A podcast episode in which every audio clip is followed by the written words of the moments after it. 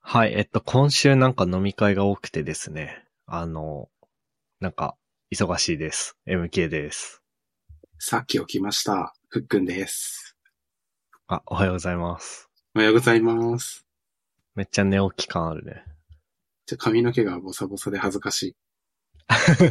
え、なんか仕事終わって帰ってきて寝て起きたって感じあ、そうそう。今日はね、あ、っていうか今日は午前中だけのお仕事だったんだよね。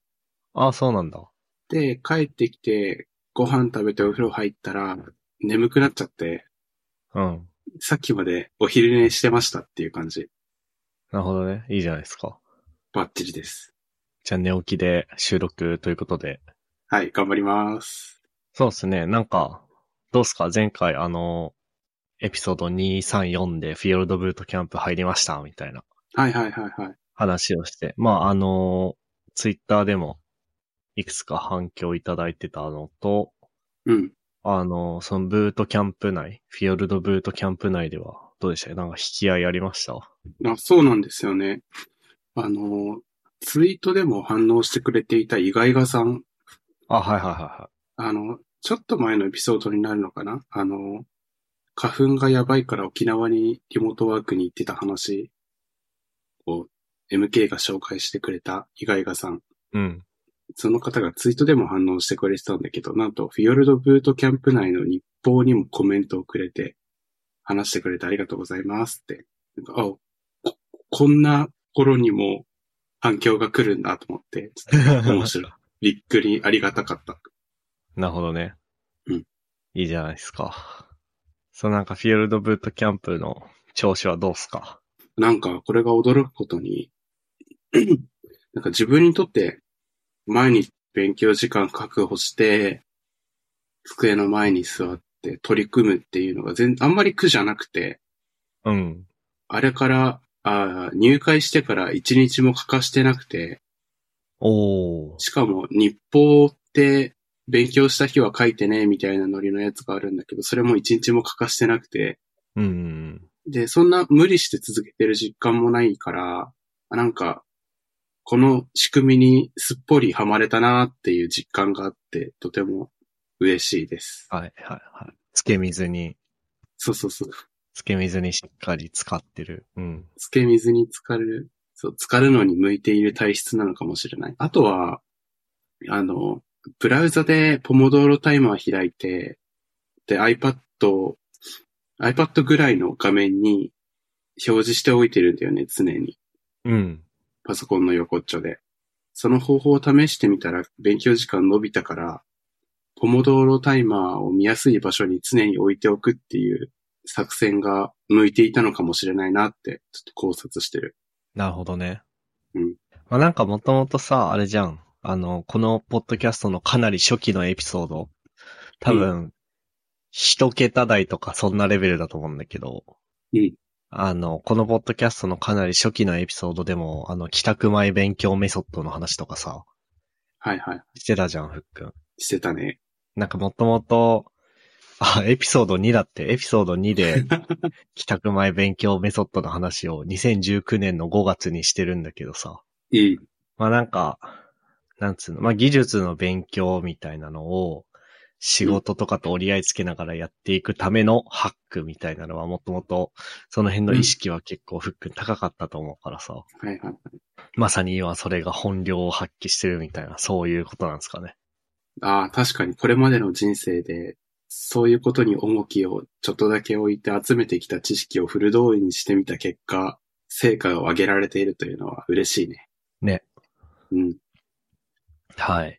そういうわけで、そうだなぁ。じゃああれか。じゃあ先に服の小話いきます。小話いきますちょっと小話を聞いていただきたいんですけど、あのー、と、面白いネタは頭に思い浮かんで、うん。 ツイートする前に、か、過去ツイートでそういうツイートがバズってないか一応検索するようにしてるんですよ。パクツイじゃないかってことね。そう、ワンチャン疑われちゃうから。はいはいはい、はい、で、今週、その思いついたネタが、先にツイートされてることが2回あって。おー。じゃ、ここで自分の思いを供 養させてほしくて。。はいはいはい一つ目が、あの、今 Z 世代って言わ、言われるじゃないですか。うん。僕らギリギリ Z 世代かなみたいな思ってるけど。で、Z 世代の次何っていう世代の名前つくんだろうって思うんだよね。あの、うん。 Z ってアルファベットの最後だから次につけるのむずくねって思ってて。で、そう思った時に、あの、ゼータガンダムってあるじゃん。うん。で、ゼータガンダムの次にダブルゼータがあるじゃないですかっていう話で。 なるほどね。ダブルゼータ世代になって、その次に、あのー、富野監督作品の時系列で言うと逆襲のシャーっていう劇場版があって、 うん。っていう風に世代続いていくみたいなネタを思いついたんですよ。うん。でもそれ、結構な人がつぶやいてるのを見つけてしまって、はいはいはいはい。なるほどね。結局自分ではツイートできなかった。それ、でもあれだよ。気にしたら負けだよ。そっか。うん。もう完全に、完全にあの、内場乗りの記事なんだけど、うん。前にミューミックスさんが MK 拓也面白ポスト集っていうブログ記事を書いてくれたときに、はいはい。あの、僕が会いたくて会いたくてフルエント D っていううん。ツイートをしたんだけど、 うん。なんか思いっきり、これはオリジナルではないって書いてあ って、け検索でし見た限りう、ん X ではこれが初っぽいっつって2012年のツイートを貼ってて、あそこまで補足してくれてるんだ。そう。で、もちろん、何あ悪意はないんですよ、うん僕は。この2012年に、この人がツイートしてるのを、まあもう10年以上経ってるから、パクツイしてもバレないだろうみたいなことは全然なくて、うん。ちゃんとナチュラルに自分で思いついて自分でツイートしたんですよ。はいはい。それでもあるか。 そういうこともあるよね。うん。で気にしたら終わりか、じゃあ。終わりですよ。てか、こんな SNS が流行ってる時代にさ、そういう人間の思いつくネタも限りあるだろうから、そうそうそうそう。どんどん、じゃあ未来を見たらどんどん少なくなっていくわけだもんね。そういうことです。気にしたら終わりだね、確かに。これがもう一個、もうひ一ネタあって、あの、英単語のナイフっていう単語のスペルって、K が入ってくるじゃないですか。サイレント K ね。そう、KNIFE でナイフで、K 発音しないんかーい、みたいな。で、日本語にもそういう名字があるのを知っていて、ああ、確かに。泉って読むんだけど、漢字で書くと和風の和に泉と書いて泉と読むみたいな。和は発音しないという。これはガンツっていう漫画で知ったんだけどね、この名字は。で、これで大体同じことじゃないかな、みたいな何も知らない人のふりをしてツイートをしようと思ったんですよ。うん。そしたら、えっとね、ニュースメディアの記事にそういう話題があって、うん。これもツイートするか迷ったんだけど、ツイッターでは見かけなかったから。 でも、外から仕入れて、初ツイートが俺だぜみたいな顔する感じになっちゃうよなと思ってやめたっていう。めっちゃあれやん。めっちゃ気にしいだね。めっちゃ気にしいになっちゃった。いや、まあでも、でもこの今の令和の、令和の時代にインターネットをする上でのむしろ正しい態度かもしれないよね。だーね。気にしすぎる方がいいかもしれないよね。そうそう、炎上、炎上回避って意味でもそうだし、うん。まあ、なんか意図せず、こう、著作権違反、著作権的にとかさ、うんうん。そうだね。あるかもしれないしね。うん。ヒカキンも炎上しないためにみたいな動画上げている時代だもんね。っうん。ていう話をね。あの、そう。常にうまいこと言いたくてネタを考えているタイプの人間なんで、二ネタがつぶやけなくなって悲しかったから、ここで言おうと思って貯めといたっなるほどね。ていう小話でした。 本当に小話ぐらいの大きさでしょ。そうね、そうね、はい。なんか今話聞きながらまたミクスさんのうん記事を読んでて、なんか、俺ほんとくだらないことしかツイートしてないな って思ってたわ。 はいはい。そう、なんか、今日持ってきた話題があるんですけど、うん。しなんか多分僕、今の会社に入ってからずっと、ずっとこれに悩んでる気がしてて。はいはいはまあ、要するに僕らって優しい世界を作りたいわけじゃないですか。い。そうだね。で、その優しい世界を作りたいみたいな話を、こう仕事とかキャリアの文脈で適用すると、うん。まあ、オンボーディング丁寧にやりましょうとか、うん。まあ、なんかこう、ペアプロ、モブプロとか大事にしましょうとか、うん。うん。いうアクションにつながっていくと思うんですよ。そうですね。で、仕事をする上での教育とか OJT みたいなのもあるし。うん。で、今日会社で、ああ、面白い。まあまあ悩、悩んでるって、さっき言葉を使ったけど、その、なんつうの。悩み苦しんでるというよりは、あ、なんか、面白いテーマだなと思ってずっと考えてるが近いんだけど、うん。そのなんだろうな。その会社で、えっと、まあ、あるプロジェクトのコードベースがありますと。うん。で、えーチーム内で、まあ、そのコードの知識がある人に俗人化してますと。うん。で、それを、まあ、解消しないと、なんつうの。うーん、いつまで経ってもそのチームとしての仕事にできないじゃないその人しかでき、そうねこのプロダクトは、ここのブプロダクトとかこの機能は、えーこの人しか触れないし、あのーコードレビューとかもうまくできないし、うんとか。で、えーっと、何言おうとしたっけあ、っていうことがあって、うん。えーそれをどうするかみたいな話になった時に、まあ僕は結構、あ、あのー、モブコードリーディング会とかしますね、みたいなはいはい。話をしたんですよ。うん。まあその言語とかフレームワークとか、まああるいはなんなら同じ言語とかでも、プロジェクトによって、そのどこからコードを読んでいけばいいのかっていうのがさ、やっぱ、それぞれあるじゃん。うん。そうね。まあ、レールズだったら、あの、まあ、いじりたい画面が分かってるんだったら、そのコントローラーを見て、あ、違うわ、うんいじりたい画面の URL が分かってんだったら、じゃあその URL から一旦ルーツ RB を見て、あ、このコントローラーなのねってのを見て、あ、コントローラーでなんかこのモデルのメソッドを呼び出してるから、あ、じゃあ、これを読めばいいんだなとかさ。うんうんうん。あとはなんだろうな。なんかこう、どっかで包んでなんかこう、動かしてるようなやつだったら、ドッカーファイルを見て、ドッカーファイルで app.rb を見てるから、あ、じゃあまずは app.rb を見ればいいんだなとか。はいはいはい。で、まあ今僕が例に挙げたやつだけだと、ちょっと、何、簡単だけど、まあやっぱりそのコードベースとかプロジェクトごとに、どこから見ていけばいいのかみたいな、おすすめ順路みたいなのがやっぱあるじゃん。そうね。で、そういうのを道案内してあげる場としてのモブコードリーディング会みたいなのを僕はよくやってますよ、みたいなうんうん。話をしたら、それに対する意見で、えーっとね、なんだっけな。えーっと、なんか、あと外部のライブラリのソースコードを読むときとかは、誰とも一緒ではなく一人で読みますよね、と。うんうんうん。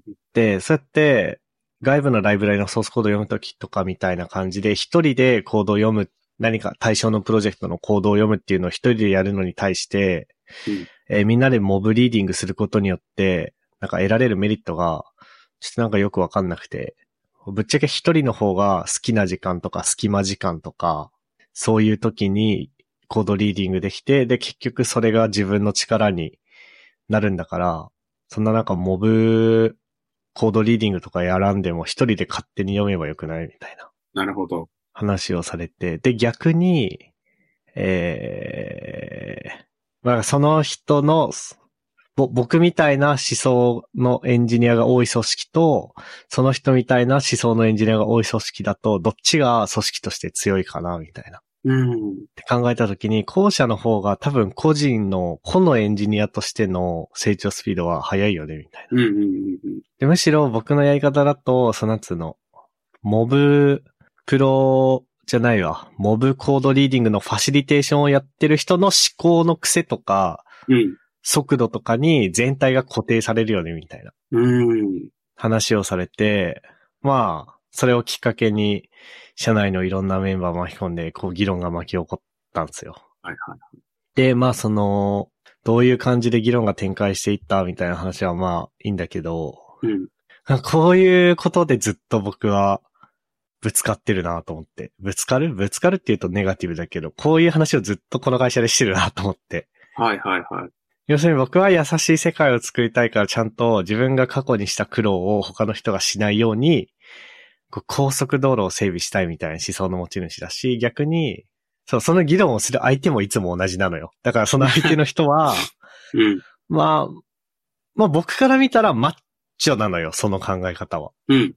なんだけど、でも、最速で成長できるのはそっちだよな、みたいな。うーっん。ていうのにいつも悩まされていて、で確かに僕の考え方って要するに、こちらが用意した道をさあ一緒に辿ってくださいっていうような、うんこう、こととも言えるから、それって、いや絶対僕はそんなことしないけど、そのなんつうの、思考実験として極論側に僕の思想を倒すと多分、うん。まだそれは習ってないから使っちゃいけませんみたいな世界に倒れると思うのね。うん。うん。で、逆に、そのマッチョ思想は、まあ、言わずとも、わかる通り、冷たい組織というか、 うん。うん。いや、そんなん、エンジニアなら自分で行動読みなよ、みたいな。うん。いう方向に行く、倒れると思うのね。極まったら。うん。なんか、そのバランス、いい塩梅はどこにあるんだろうなっていうのを、こう、結構いつも考えますねっていう雑談で。ああ。なるほどね。これは深いですね。必要とあらば展開できるようにしておくのがいいのかな。準備しておくというか。ああ。でもそとのいうと必要とあらばを、あ、なんか、 僕は、あの、全部そういうのをやるに倒しておいてるところが好きなんだよね。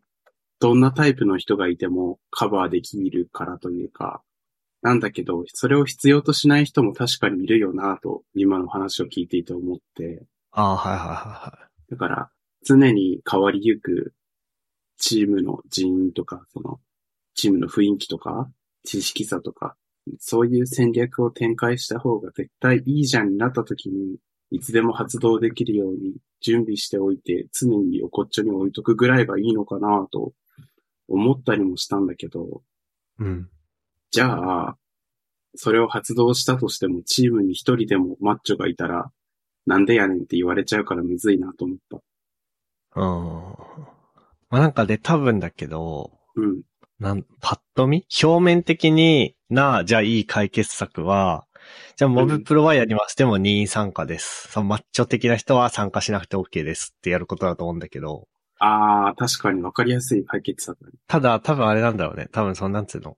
どちらもチームをよ、チームを、こ個人としてではなく、チームとして良くなりたいっていう思いはあるから、うん、多分マッチョ的な人は、うん、いやいや、なんかそういう風に、なんつうの。自分が勝手にマッチョをやるんじゃダメで、みんなマッチョな組織にあった方がチームとして強くなるよね、みたいな風に言ってくると思うのね。はい、はい。で、なんつうの。まあ、そう、そうだね。なんか最初はそういう思考自体が僕は結構嫌だったんだけど、うん、それただの強者の理論を振りかざしてるだけでしょ、みたいな。うん、うん、なんだけど、まあそういう人と、こう議論を重ねていく中で、ああ、でも確かに、それって倒、倒れる、方向に倒れたら、やっぱ、こやつの、せっかく、自分の速度で、早く成長できるような人に、えー、キャップをかけることにもなり得るなと思って。うん。だからなんかこう、あれこの話を始めるときに、ちょっと言ったかどうか忘れちゃったけど、うんその、優しい世界とそれがもたらす成長へのキャップみたいなのが、うん。こうすごく、すごく難しいなと思って。確かに。なんか、なんかそういう意味では僕良くも悪くも、いわゆる日本的な学校教育にうん、めっちゃ染まってるんだと思うんだよね。うん、うん。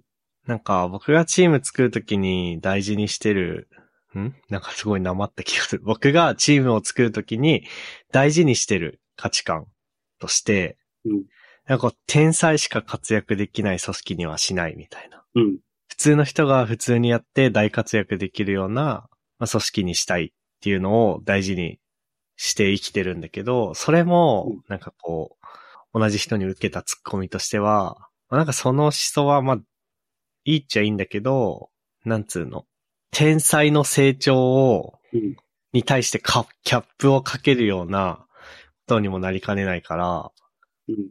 こう、なんて言えばいいんだろうな。まあ、たくさんだから、まあ、どれぐらい、たくさんがどれぐらいなのか、こう、100人いたらたくさんなのか、もっと1000人、1万人いないといけないのかわかんないけど、うんたくさん新人を雇って、ここに対して1対 N で、えー、研修とかをしていくような時にその思想は生きると思うんだけど、うん。まあ、うちみたいに、もうすでにある程度優秀でカルチャーマッチしている新卒の人たちを取って、一本釣り的な感じで取って、うん。入社してもらってて、で、特に新人研修3ヶ月とかもやらずにいきなり現場に入れてるような環境においては、はなんいはかい。その考え方は成長にキャップをかけうるよね、みたいな。ああ、なるほど。そそうか、チームの状況にもよるか。う。まあね、そう、極論、極論状況によるとか、ケースバイケースとか、要はバランスっていう話になるとは思うんだけど、キラーワード、要はバランスね。うんそうん。なんか、 なんかこう結論も何もない話で申し訳ないんだけど、ああ、なんかそう難しいなーって思って。でも染まってるから、そっちの考え方に僕が。うん。ていうか逆に僕は、まあ、ちょ僕の立場からそう言うと若干なんつうの皮肉チックというか、な表現になるんだけど、天才じゃないのに天才向けの教育をされるのが本当に嫌だったから僕は。うん。うん。いや、それ多分お前しかわかんねえよみたいな。うん。うん。 本当にそれが嫌だったから、うん。自分が何かを、まあ、教える、そうだね、教えるって言うとちょっと言葉が広いけど、そのなんつうの、先輩から新人への教育的な教えるとかじゃなくても、単純に同僚に自分がやってきたプロジェクトのことを、えー、俗人化解消のために、知識平、平準化のためにうん、教えるみたいな文脈でも結構丁寧にやるんだけど、ああ、なんか、うん。その、僕とよく議論する人の思想に当てはめれば、ああ、それによって失ってる何かもあるんかな、みたいな。うん。なるほど。まあ、なんか、あ、ごめん。それらの議論を踏まえて、踏まえてもなお僕はやっぱ優しい世界を作りたい派だから、うん。多分、引き続きオンボーディングみたいなのは丁寧にやったりとかすると思うんだけど、でも、うんちゃんと頭の片隅に、こうなんつうの、それによって失うものもあるかもしれないとか、うんまあその思想が極まった先にあるのは、ジャパニーズトラディショナル学校教育な、えーまだ習ってないからやらないでくださいにつながりうるなっていうふうにうん。思っておくの は、まあ、損はしないかなと思って。そうだね。意識しておくだけでもね。うん。っていうことを考える金曜日の夜です。MK です。あ、自己紹介だった、今までの。ういや、でも確かに気持ちめちゃくちゃ分かって、っていうのも、あの、自分が苦労したことを他人に苦労させてあげられ、えっと、苦労しないでいい、つまり自分が教えれる状況になった時に、僕もあの自分と同じ苦労はしないでほしいから、最初につまずきどころとか、あと勘違いしやすいところとかも含めて、で、あとは、ここから見始めると理解が早まるよみたいなことも含めて、教えたいなと思ってるタイプだから、ん。結構僕もて教えるってなった時丁寧に教えていた記憶が蘇ってきてるんだけど、今。で、僕のいたチームでは、それがバッチリ働いていたというか、ありがたがられていたのかなっていう感じだったんだよね。で、反発というか、なんというか、なんだろうな。反発は言葉が強いな。ちょっと丁寧すぎませんみたいなことはあんま言われたことなかったなって思って。まあね、まあね、丁寧すぎて文句言われることはないから ね、基本的にね。そうだから、自分のやっていた時にはバッチリハマってたのかなと思って、チームの状況とか、はいはいは人とか、本当に、そもそも天才って、あんまり会ったことなかったな、業務内容で、業務の中で。い。あーまあね。でも天才側に倒して、大変なこと、リスクが大きすぎると思うから、うん。あの、0100でどっちやる、どっちやらないになっで、聞かれたら、優しい世界づくりをした方が安全だと思ってて、そうね、そうね。うん。でもまあ、0100にしなくてもいいかなと思ってて、やるのやらないの二択、二者択一どっちっていうことではないと思うから、現実は。うん。だから、あの、それが、あの、天才の成長の邪魔になっていってるんだったら、あの、優しい世界成分を要所要所に埋め込む、埋め込んで様子を見るとかでもいいかなと、ちょっと思ったかも。はいはいはなんだ、あの、多分、時間を取られたくないとか、そんな感じのことを思うのかなとか思ったから、えっと、ドキュメントに残しまくるとかかな。丁寧な。い。まあね、そうだね。うん。そうですね。まあ、ドキュメントに残したら残したで今度、うん。実装とドキュメントが離れちゃうみたいな新しい問題も生まれるんで。管理のコストがどんどん高く、 数が増えるごとに、やばくなる。ね。ということを考えてました。うまい、うまい解決策は、なかなか出なさそうだ。はい。 えー、っと、はい。そんなとこっすかね、今日は。ちょっと短めだけど、次があるんで、こんなところで失礼しますかね。はい。はーい。じゃあ、お疲れ様でした。お疲れ様でした。